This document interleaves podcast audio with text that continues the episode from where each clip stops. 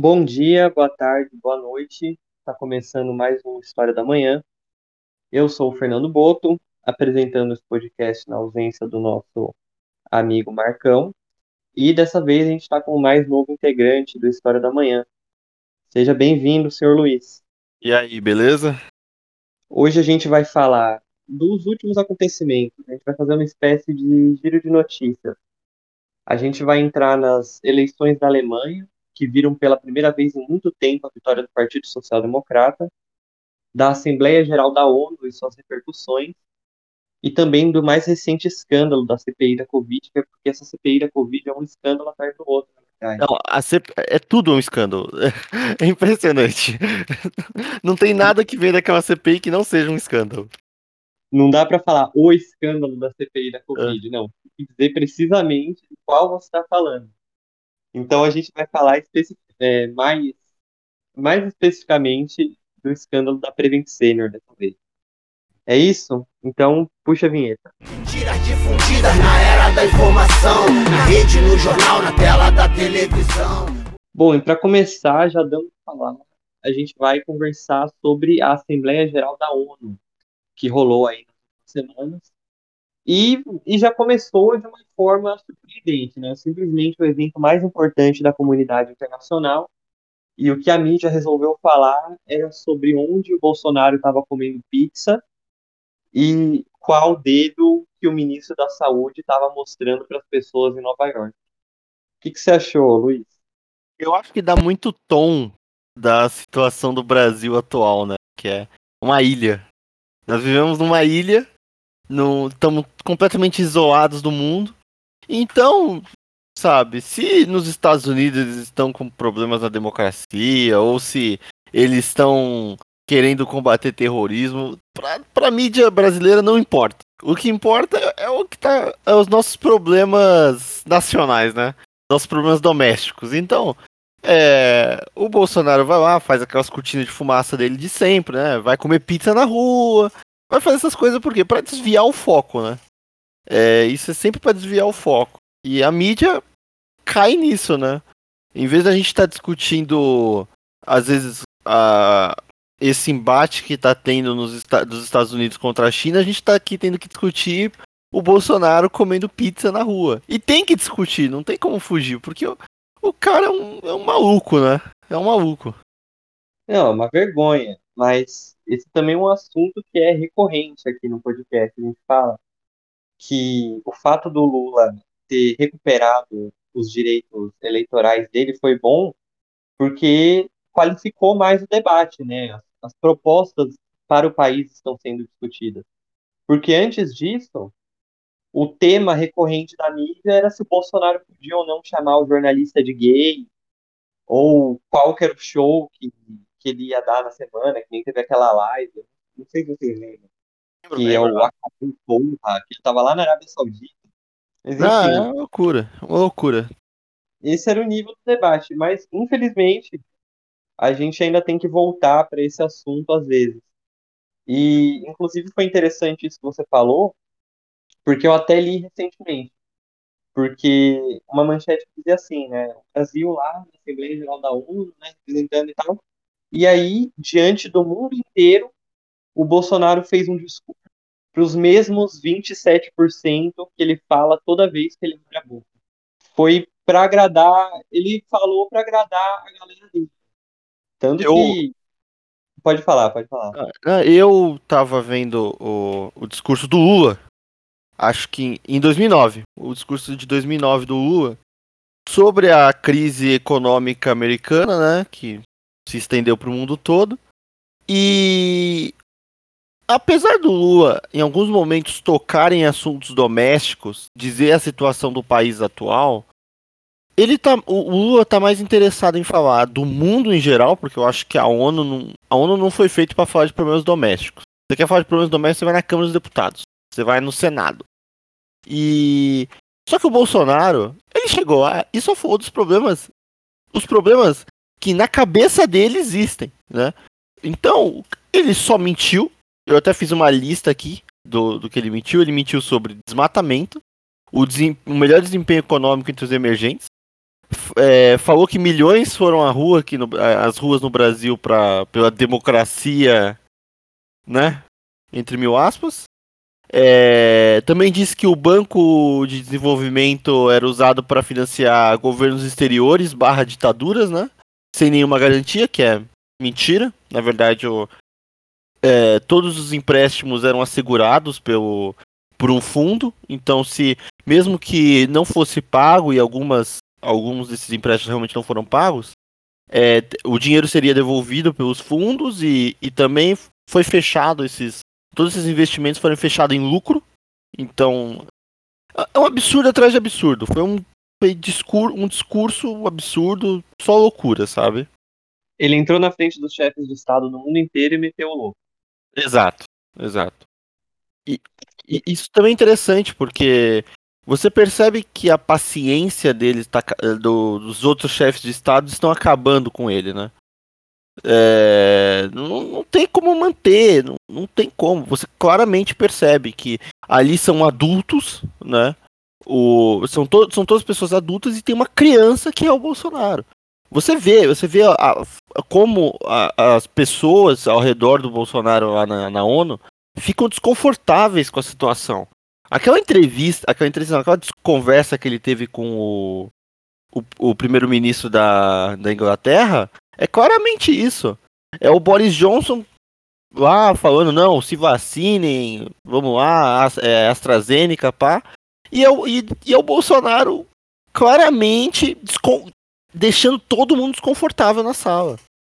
E é surpreendente porque até para mim o chefe de estado que está situado mais à direita do mundo, né? Agora ele não é mais chefe de estado, que é o Netanyahu, o ex-primeiro-ministro de Israel ele fez, ele é um ultraconservador, né? Moveu diversos massacres na Palestina e tal.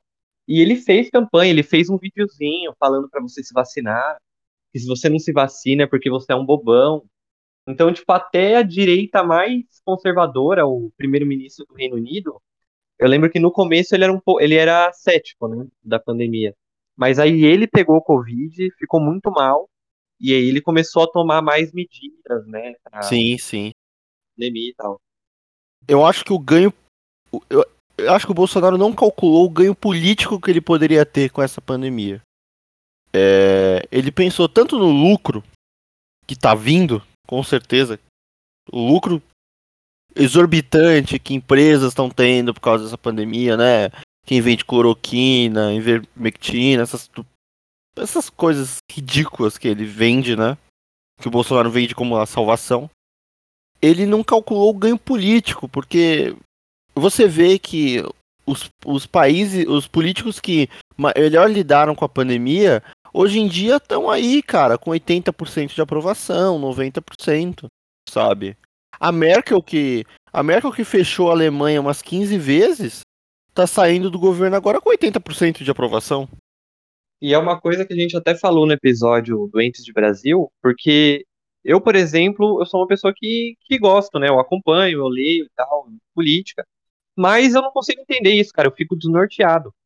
Porque se o Bolsonaro quisesse se reeleger, ele, ele agora tá inventando de fazer 13 terceiro do Bolsa Família, tá tentando dar um calote nas dívidas, nos precatórios, né, para poder para poder pagar, para fazer mais caridade social.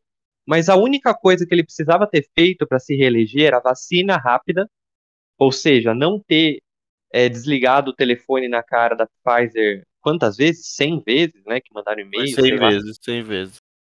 Era não ter desligado, batido o telefone na cara da Pfizer e ter garantido o auxílio emergencial bom por até vai até agora, entendeu? E ele já estava muito bem. Mas o, o, governo é tão confuso e é tão maluco porque tinha esse apoio para o auxílio emergencial se ele bancasse e se ele assumisse essa ideia, tinha um apoio. A vacina a gente tinha condição, né, de ser o país, o primeiro país da América Latina a vacinar e tal. Então não era uma coisa surreal. E aí o governo não quis, não quis vacinar, quis ficar nessa história de cloroquina, não quis, não, não quis auxílio emergencial, brigou para ter, né, o de 600 reais. E agora tá aí, entendeu? Com 25% de aprovação, é, perdendo de todo mundo no segundo turno. Então é uma coisa que realmente não entendo. E até você falou do, de como o discurso foi para a base dele, né?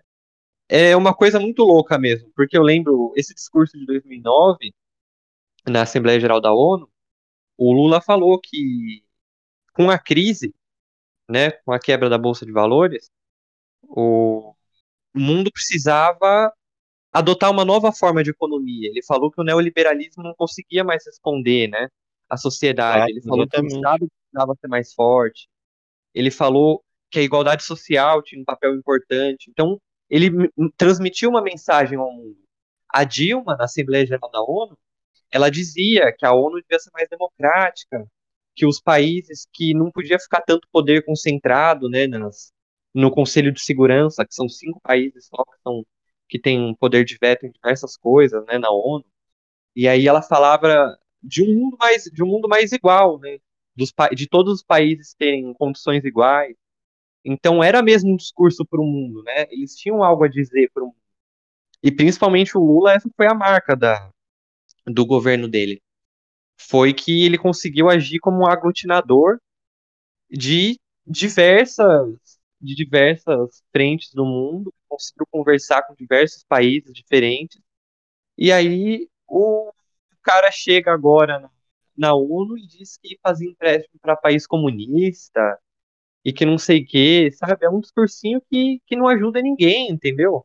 Claramente é uma. É, é perceptível a falta de projeto que o Bolsonaro tem. Não tem projeto.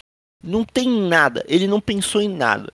Ele é um cara que virou presidente, não sei porquê, não sei como. É, simplesmente aconteceu, caiu de alguma maneira inacreditável, caiu no colo dele esse cargo. Ele não tem projeto, ele não sabe o que falar, ele não tem nenhum conhecimento sobre nada. A equipe dele é pior ainda, a, a equipe dele consegue ser ainda mais ignorante que ele próprio. E aí você vê essas, essas loucuras acontecendo, sabe? Você vê um, um cara que claramente não tem conhecimento, claramente é um ignorante, no meio de pessoas que são muito inteligentes, que são muito interessadas, entendeu? Ali todo mundo tem interesse, todo mundo ali tem é, conhecimento, tem uma equipe por trás, sabe? Não são amadores, entendeu? Você tá do, você tá do lado de é, pessoas como o Biden, que tem, sei lá, 30 anos de política, 40 anos de política. A Merkel, que ficou 16 anos como primeira-ministra. Sabe, são pessoas que, cara. O Putin também é outro, tem o que? 20 anos de governo já, sabe? São pessoas que não são idiotas. E você faz esse papel de, de trouxa, né? Na frente do mundo todo. Você vira párea. Não tem, não tem o que discutir, sabe? E eu fico pensando, o que, que esse cara vai, vai agregar? Nada. O que, que ele deixou pra. O que que. É, quando, sei lá, o Biden chegou no. De volta na Casa Branca, o que você acha que ele. Ah, Brasil. Nada. Nada. Daqui cinco anos aí não vai ser nem mais um país desse jeito. Sabe?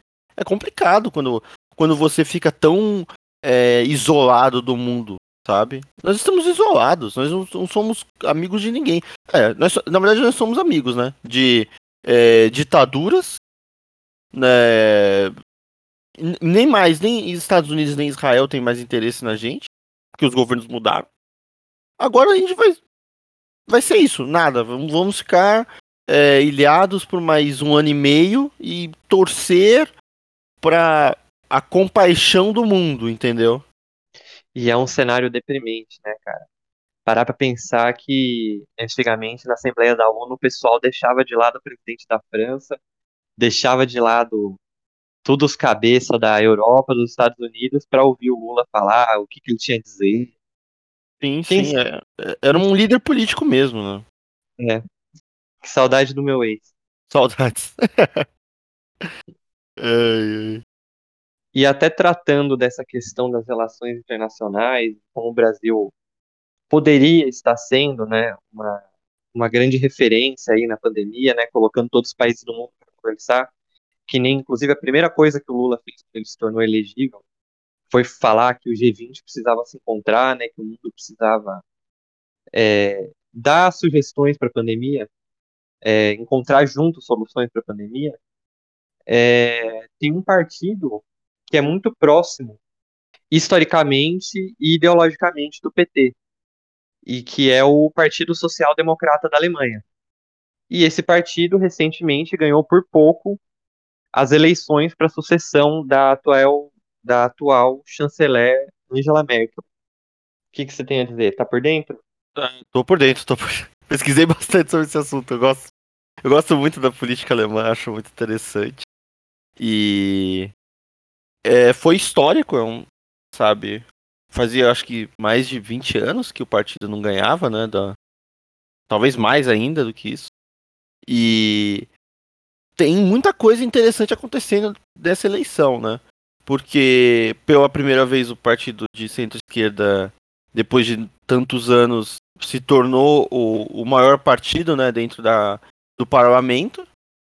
Provavelmente, né, vai fazer uma coalizão com o Partido Verde alemão para tentar criar uma governabilidade, mas ainda não se sabe bem porque a, as negociações vão estima-se que vão se estender até dezembro, né? E também é o fim de uma era, né, da era Merkel, depois de 16 anos e com uma taxa de aprovação de 80%, é, ela vai deixar o cargo por vontade própria, né? Porque ela poderia ficar mais quantos anos quisesse. Ela é muito amada, muito respeitada na Alemanha. E é, a gente não sabe o que vai acontecer a partir de agora, né? A Alemanha deve dar uma guinada mais à, à esquerda. E as eleições foram muito pautadas pelo meio ambiente, né? É, a preocupação da Alemanha e de toda a Europa, né, com todos aqueles desastres que aconteceram recentemente, fizeram eles abrirem os olhos para o meio ambiente, tanto que o Partido Verde passou o Partido Liberal e é o terceiro maior partido agora, né? Inclusive, inclusive o fato do candidato do partido da Merkel, o Armin Laschet, ter sido flagrado rindo em uma das em uma das cidades é, devastadas pela enchente, foi um dos principais motivos que fizeram ele perder votos, né? Então também teve esse diferencial, além de impulsionar o Partido Verde. Isso.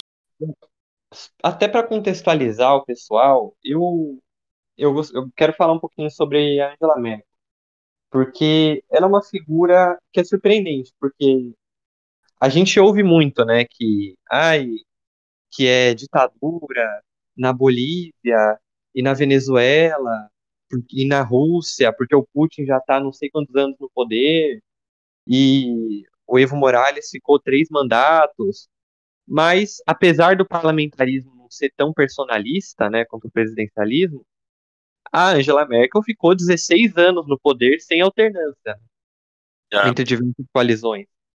E ela conseguiu manter durante todo esse tempo uma popularidade bem alta, significativa. E muito isso se deve ao perfil dela, né? Um perfil tranquilo, sereno. É, ela passa essa impressão, ela consegue lidar bem com problemas. E falando de Alemanha, a gestão dela realmente foi muito boa. Né? Ela conseguiu manter a União Europeia mais ou menos unida nesse período de crise. Não, e não. ela é a União Europeia. Ela é. é, é. A União Europeia é feita pela Alemanha e uns pedacinhos de terra. Ela carrega a União Europeia nas costas. É, exatamente. Ela teve esse jogo de cintura de conversar sempre com a Rússia, com os Estados Unidos. É, então, ela conseguiu sempre, de alguma forma, manter, porque não é um momento fácil. Entendeu? É um momento muito difícil de você manter as instituições, os acordos funcionando, mas ela conseguiu. E muito dessa habilidade dela se deve a esse, a esse essa forma de carisma que ela tem e também de saber dançar conforme a música. Né? Ela sempre é. dava um de, de ajeitar um pouco, ah, e o que, que a opinião pública está dizendo? Eles querem tal coisa? Ah, eu vou alinhar meu discurso de tal forma. A única briga que ela comprou, assim, de fato, e que ela se arriscou, foi na questão dos refugiados porque a Alemanha teve uma política mais ou menos de portas abertas, né, é, quanto aos, principalmente aos refugiados sírios, E muito porque ela comprou essa briga e ela falou: não, vai ser assim mesmo, deixa eles entrarem. Mas teve muita gente que não gostou. É, nesse, nesse ponto foi muito positivo, mas ela também não fez nenhuma transformação estrutural na Alemanha. Ela fez, um, ela fez uma continuação do governo. Ela foi para manter. Ela manteve o que tinha para bem e para mal. É, não, ela não, não é que ela não. Ela, ela foi uma boa jogadora. Ela soube jogar o jogo. Sabe? Ela não quis mudar o jogo. E eu acho que é, é impressionante porque você manter uma taxa de aprovação de 80% é muito difícil, porque é você querer. Você precisa agradar tanto a esquerda quanto a direita, que é muito difícil. E geralmente você opera com 60%, 70%, mas 80% é uma taxa de aprovação muito alta. E é, é impressionante, é, é, é, é digno de nota, sabe? E eu acho que o mundo agora está aprendendo uma lição que é. E eu, eu acho que isso vai, vai se estender para muitas outras eleições, que é uma guinada à esquerda, né? O partido de esquerda ganhou agora, e eu acho que a tendência é vários países irem aos poucos para a esquerda, porque a necessidade de um Estado forte depois dessa pandemia foi é mais clara do que nunca, sabe? É, não, não tem como você depender de uma iniciativa privada corrupta e de um, um sistema capitalista para salvar uma população que está no meio de uma pandemia, sabe? É, a quantidade de investimentos que o, o Estado teve que fazer nunca que um, o mercado privado poderia fazer. E eu acho que essa lição ficou muito clara. E a gente vai enxergar agora grandes estadistas surgindo. É, acho que agora, acho que até com o fim da era Merkel, começa a se encerrar esse período de estadistas de direita e começam os estadistas de esquerda. Porque é, nos próximos anos vai ser necessário reconstruir o mundo. Porque o mundo está muito abalado. A situação econômica que muitos países estão devido à pandemia e devido a todo um, um sistema neoliberal aplicado durante, vai, 60 anos, tá cobrando seu preço agora. E é um preço muito caro. Inclusive, um dos casos mais emblemáticos dessa mudança foi que no distrito que a Merkel se elegeu por 16 anos, né, que ela reinava lá, quem foi eleita dessa vez foi uma candidata jovem de esquerda da juventude do Partido Social Democrata. Então, justo no distrito da Merkel, quem ganhou agora foi uma social-democrata de esquerda. E eu acho que é, é, é exatamente isso. Para novas lideranças surgirem, algumas velhas têm que retirar e dar espaço.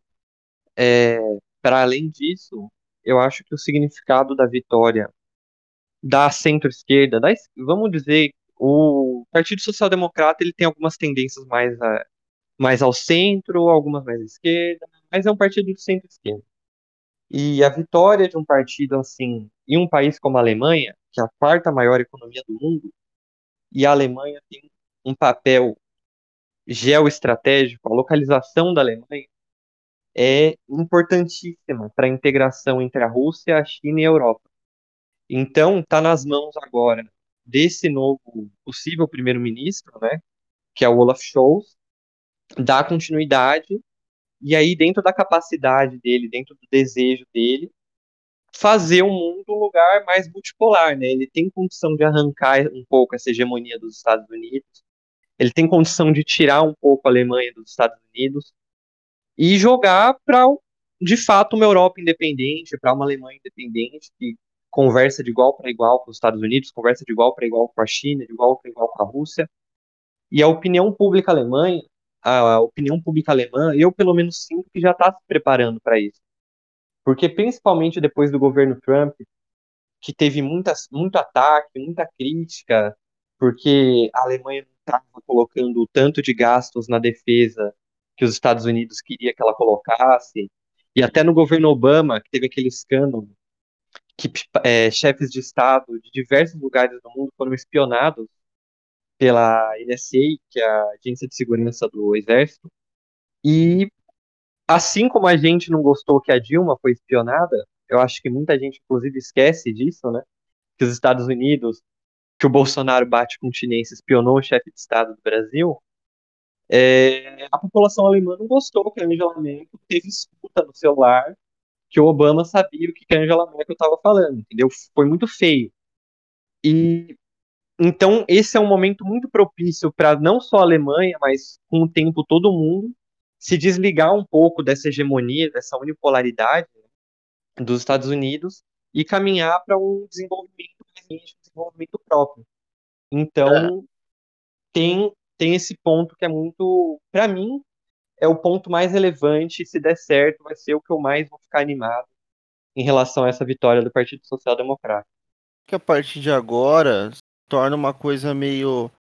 É... Acaba essa era onde o, os, os, Estados Unidos faziam o que podia, o que, o que queriam. Então, quer, quer é, espionar o mundo todo? Vai lá. Você tem esse poder, você pode. Você pode fazer, você pode fazer o que você quiser. Sabe? Era um, era um mundo onde estava todo mundo sobre debaixo dos guarda-chuvas do, dos Estados Unidos. A partir de agora, existem outros blocos econômicos tão poderosos quanto, sabe? E a Europa, como um continente, vamos dizer, idoso, um continente idoso, é um continente que é, já viveu seu apogeu e agora está vivendo a sua aposentadoria, sabe? É, eu acho que a partir de agora o interesse da Europa é já é uma coisa muito mais progressista do que os Estados Unidos vão, vão demorar mais 40, 50 anos para chegar onde a Europa tá, está caminhando, né? Que é a Europa agora já está num momento mais cultural, já era cultural, muito cultural, mas agora eu acho que vai ser ultra cultural, vai ser um investimento na qualidade de vida. É... Esse negócio de ser rei do mundo para a Europa, eu acho que acabou já. Sabe? Eles já estão em outra, já seguiram em frente. Isso é muito 1914. É, exato. Isso é muito. É... Para eles já. Isso aí já, já foi. Esse sonho já acabou. Sabe? Eles já viveram isso. A Inglaterra já viveu isso. Mas é, o problema é o quê? Agora com o Brexit, né? A Inglaterra acha que quer viver isso de novo, acha que tá, tá podendo, sabe? E aí, agora com essa crise dos caminhoneiros que tá tendo lá, você percebe que, né, não, não foi bem pensado. Porque não é hora de ficar se, se pensando individualmente, sabe? Não é hora de se afastar, é hora de se juntar. Todo mundo tem que se juntar, sabe? É, a gente vai viver um período onde os blocos econômicos precisam existir para se auxiliar. Imagina uma União Europeia, é, uma pandemia sem a União Europeia. O quanto seria um sofrimento para países em crise, tipo Grécia. A Grécia até que passou bem na pandemia. Sabe, a Europa passou, sobreviveu bem à pandemia. Teve seus casos na Itália de negacionismo, mas conseguiu sobreviver. Mas aqui no Brasil, por exemplo, que está isolado, olha a loucura que tá. Não, não tem mais como viver em isolamento. Nós Agora nós vivemos num mundo globalizado, multipolar, então é necessário, sabe? E é interessante isso que você falou de mudança de mentalidade, porque nos últimos anos a gente vem percebendo mesmo, por exemplo, os países nórdicos, que são países bem com uma qualidade de vida bem alta, né, um estado de estar bem social, um estado de bem-estar social consolidado e tal.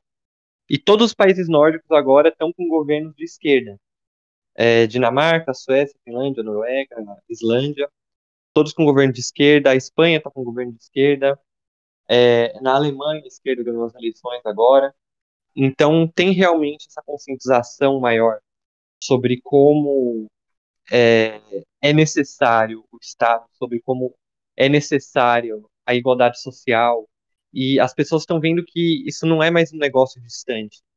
Até aqui no Brasil, a gente do jeito que está, a igualdade social é tido como um valor é, fundamental para a construção do Estado. E fica ainda mais evidente quando a gente vê exemplos bem-sucedidos, né, de lidar com a pandemia, quando a gente vê estados como, por exemplo, o Vietnã, que tiveram pouquíssimos casos e pouquíssimas mortes. Tipo, o que a gente teve de morte em um dia aqui no Brasil, eles não tiveram durante a pandemia inteira.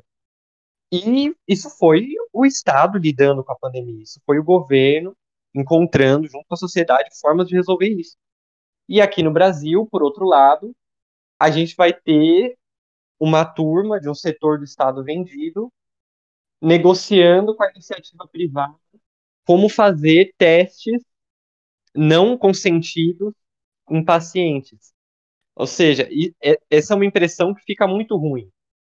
Você não consegue confiar é, que a iniciativa privada e uma empresa que busca vá se preocupar de verdade com você. E isso reacende a importância do SUS. Reacende Sim. a importância de diversos órgãos do Estado, porque a função deles é servir o povo. Quanto à função da Prevent Senior, por exemplo, é conseguir mais dinheiro para os acionistas, para o CEO. É, ainda sobre isso, eu acho que é, é muito. deixa muito claro. É, quem está vivendo. Quem fica apoiando privatização, sabe? Tá defendendo o indefensável. Não tem mais como defender. Porque, cara, é, uma loucura. Esse esquema todo da Prevent Senior é, é bizarro, sabe? Imagina se fosse no SUS. Imagina, imagina, aí todo mundo ia ficar empolvoroso. Mas como imagina, privado, aí passa o pano. Imagina se fosse no governo Dilma que isso acontecesse. Não, aí, nossa, aí seria uma loucura. Ela já é... teria sido impeachment. Não, na, na, se tivesse morrido uma pessoa na pandemia no governo Dilma, ela teria sido impeachmentada. Já estariam culpando ela. E falando agora mais sobre a CPI da Covid e sobre esse escândalo da Prevent Senior. Pelo que eu entendi, havia um acordo entre alguns membros do Ministério da Economia e pessoas da alta cúpula da Prevent Senior para testar em pacientes o chamado tra tratamento preventivo para COVID, né? Que aí, principalmente na figura da cloroquina e da ivermectina, para que passasse uma imagem de segurança para a população e para que o país não precisasse ter lockdown, não precisasse parar e a economia ficasse boa. E aí o acordo que eles fizeram foi que eles fariam testes nos pacientes da Prevent Senior para ver desse tal de kit Covid que é comprovado que não funciona. É isso mesmo? É isso, e, e é muito pior, porque é, isso está cambando em outros esquemas, é, porque não é só o Ministério da Economia que pode estar envolvido. Pode ser o governo Bolsonaro como um todo. Porque a, a situação atual é o quê? Pelo que parece, a Prevent Senior não só distribuía kit Covid, como também estava é, estava manipulando dados para pessoas que morreram de Covid aparecerem como outras coisas. Teve um médico que era Dr. Wong, se não me engano, que, que foi que morreu de Covid e saiu como outra coisa, acho que infecção estomacal, coisa, uma loucura dessa. E também teve o, o a mãe do velho da Ravan, que foi a mesma coisa. Então, é, é um absurdo, é um absurdo completo, sabe? É, tá matando as pessoas, sabe? Também teve o negócio do oxigênio, né? Que, pelo que parece, depois de 14 dias, de 10 a 14 dias, se, se o paciente não demonstrasse uma melhora, era diminuído o oxigênio e era levado para uma sessão de tratamento paliativo. E era, e era muito. Era citado uma frase que era óbito também é alta. Então são. São centenas de esquemas de, de corrupção, de é, esquemas hospitalares que estão sendo investigados que a gente não sabe o fundo do buraco, sabe? A gente acha que, ah, é, isso aqui é um absurdo. Aí quando você vê, tem mais cinco absurdos, sabe? Não, óbito também é alta, é perturbador, cara. Isso é perturbador. Onde que a gente vai chegar, sabe? E, inclusive, é, o, esse pessoal da Prevent Senior chegou a contatar o Ministério da Saúde, mas na época o ministro da Saúde era o Mandetta, e ele não quis, pelo que dizem, se envolver com esse esquema. Aí que eles foram atrás da galera do Ministério da Economia. Mas, depois do Mandetta, a gente já teve o quê? Um, a gente teve três ministros da saúde. Ou seja, a dimensão e até onde é, esse esquema pode ter alcançado, a gente não sabe. Quais órgãos do governo podem ter se envolvido, ou quais figuras. Porque, pelo que parece, não teve nenhum, é, nenhuma figura do alto escalão do Ministério da Economia que participou desse esquema, pelo que eu entendi. Mas, ao mesmo tempo, isso é uma coisa que ainda está se desdobrando. Então, tem uma possibilidade aí de ter sido uma coisa de proporções imensas. Eu acho que a, CPI da Covid está sendo. Para mim, já é a maior CPI que o Brasil já teve.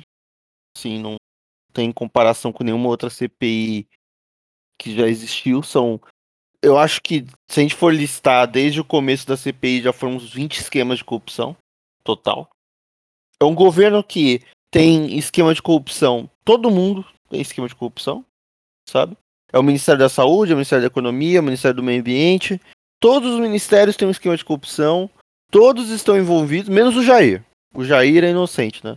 Porque antigamente, pô, mas todo mundo é, é corrupto, menos o Lula. mas agora o argumento, esse argumento não vale pro Jair, né? Aí não, aí o Jair é inocente. É só que tem alguns esqueminhas aí. É, os alguns esqueminhas são 30, sei lá. Todo dia tem um esquema de corrupção novo no governo. É, tá todo mundo com o rabo preso. É, a galera da Prevent Senior deve estar tá maluca, porque vai todo mundo preso. Ou muito pior. Não sei. Sei que pode acontecer. E. E tem milhões de desdobramentos que a gente ainda não sabe, são imprevisíveis. Não tem como acabar essa CPI. Essa CPI vai ser infinita desse jeito, não tem como acabar. Ainda tem o Renan Bolsonaro para aparecer. Eu não sei, eles vão convocar mesmo? Saiu, vocês vão convocar mesmo, Renan? Olha, eu tenho. Tá, tá tendo um debate, né, entre o pessoal da CPI, mas eu tenho a impressão de que eles não vão chamar ele, não. É, eu não sei. Eu, eu acho que eles vão chamar. Por medo de parecer um ataque pessoal, sabe, ao Bolsonaro. Ah, mas tem que ser, tem que ser um ataque pessoal mesmo. tem que atacar é. pessoalmente. Tá. Ah, eu acho que seria o melhor. Tem que convocar, tem que convocar ele, tem que convocar a ex-esposa também, que tem que prestar esclarecimento. Só que tá todo mundo com o rabo preso. E esse caso da Prevent Senior é só mais um num mar de absurdos e loucuras que é esse governo, sabe? Com certeza, com toda certeza. E é aquilo que a gente falou no começo do episódio. Não é o escândalo da pandemia, é qual dos escândalos está falando. Mas, de certo, a gente vai tratar novamente desse assunto aqui. E, e é surpreendente, cara, porque a gente ainda vai falar muito dessa CPI.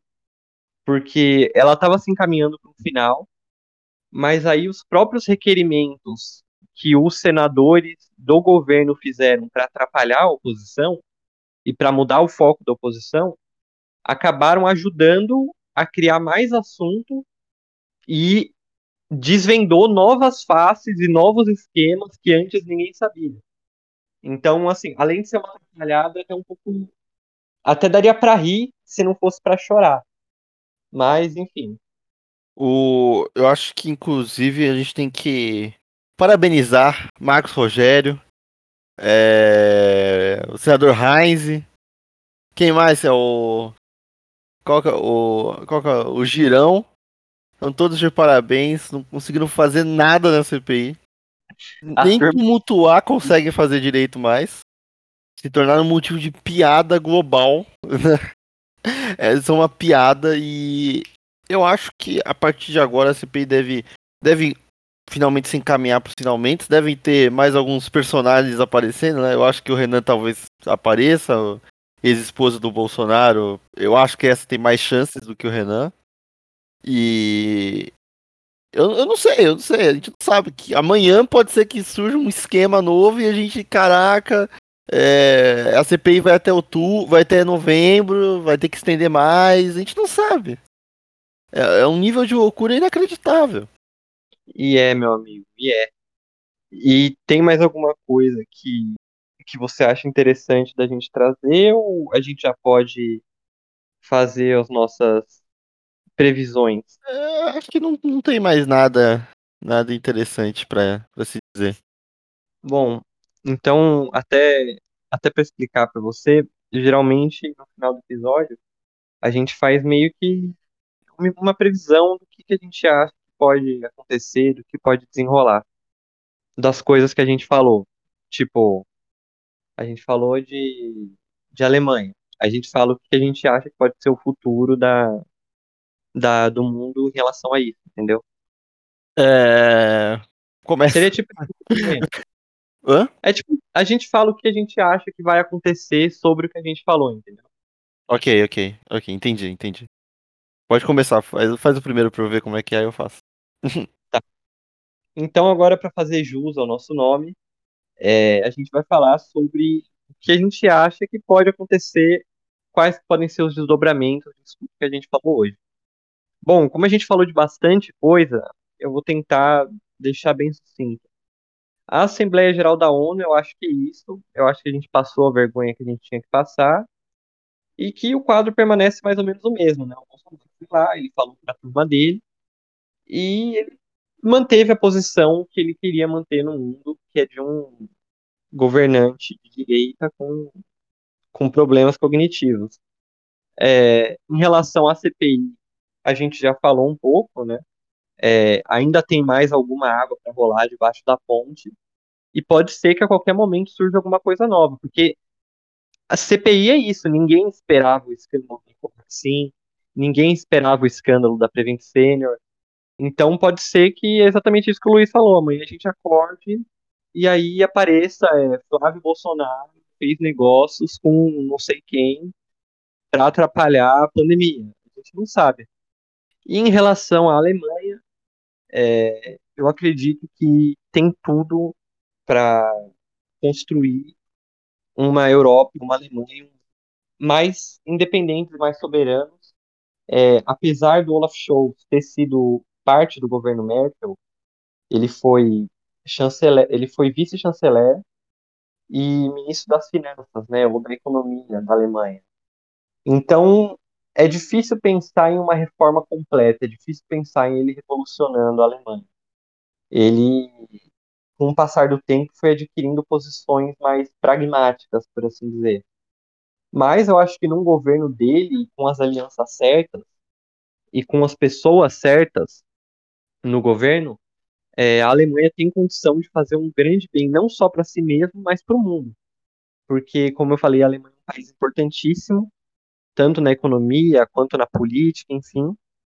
E se souber aproveitar essa chance, se tiver parceiros internacionais, como por exemplo, se no ano que vem a gente tiver um governo de esquerda aqui, se a gente tiver é, um Lula no governo, o leque de possibilidades que se abrem com isso, com a esquerda na Alemanha depois de 16, 20 anos, é imenso. Mas, como tudo, a gente vai ter que esperar para ver. Luiz, diga suas impressões para nós. Eu acho que a Assembleia Geral da ONU, né, o Brasil na Assembleia Geral da ONU, deu o tom do que vai ser o próximo ano. Já, já, já deixou bem claro o que vai ser o Brasil no próximo ano, o que vai ser o governo Bolsonaro no próximo ano. Vai ser mentira atrás de mentira, um, um isolacionismo gigantesco. Então a gente vai permanecer isolado por pelo menos mais um ano e quatro meses. Então, até 2023 esquece, não vai ter, não vamos conversar com ninguém e também ninguém quer conversar com a gente. É, em relação ao caso da Prevent Senior, CPI, etc., eu acho que a CPI deve chegar, deve se estender ainda mais até novembro, talvez. Duvido muito que eles consigam acabar agora, porque são diversos esquemas que eles estão investigando e ainda tem que fazer o relatório. Então, acho muito difícil. Deve se estender. Em relação à Alemanha, eu acho que deve se fazer um, uma coalizão até dezembro. Em janeiro deve começar o governo. Não deve ser nada muito extremista, nada muito. Vai ser uma coisa meio, meio tranquila. É, vão ter alguns avanços sociais, então a gente pode começar a ver talvez um, um, projeto de renda mínima, um, é, um, vai ter um grande debate sobre a, a, a, questão do meio ambiente, então isso pode ser mais complicado ainda para o Brasil, porque é, como foi uma eleição muito pautada no meio ambiente, como o Brasil, né, do, nos últimos anos tem destruído seu meio ambiente, então a nossa relação com a Alemanha e com a União Europeia vão ficar mais difíceis ainda. Eu acho que o acordo da, do Mercosul com a, União Europeia nunca esteve tão distante de acontecer, porque agora a gente vai ter, além da França indo contra, né, a França do Macron, ainda tem agora a França, a, a Alemanha também indo contra. Então a gente não deve ver um, nenhum tipo de acordo entre Alemanha e Brasil por um bom tempo, né? Por pelo menos mais dois anos. É isso. Então é isso. É, muito obrigado para você que escutou até aqui. Muito obrigado, Luiz. Seja bem-vindo.